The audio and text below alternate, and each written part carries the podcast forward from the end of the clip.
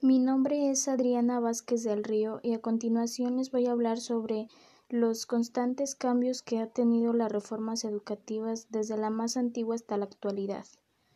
Prácticamente casi es el mismo sujeto que se aspira a formar en todas las reformas. Por ejemplo, en la más antigua de 1970 se espera que los individuos sean críticos y reflexivos. En las siguientes que sean autónomos, y en la más reciente menciona que son los protagonistas de su propio aprendizaje y enseñanza.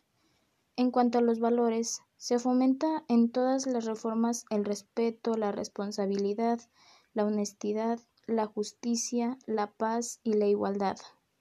En las reformas más antiguas se centraba más en enseñar a pensar y a aprender, después en aprender a leer y escribir, la cual ha ido cambiando mucho, en la reforma más actual se esperaba que adquirieran habilidades prácticas y que adoptaran nuevas estrategias de conocimiento de acción.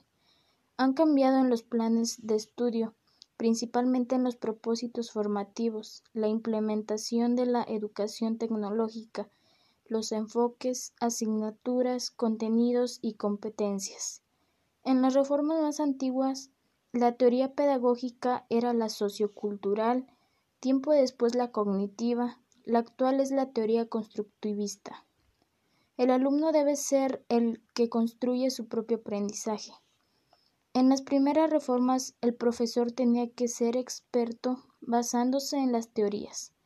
En la actualidad los profesores tienen que ser innovadores e investigadores. El alumno en las reformas antiguas debía poner en práctica las habilidades y valores para vivir en sociedad y enfrentar situaciones que se le presenten.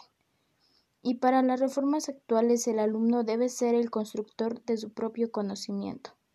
La relación que existe entre modelos pedagógicos y reformas educativas es que la, la, pedagogía orienta las acciones educativas en base a prácticas, técnicas, principios y métodos.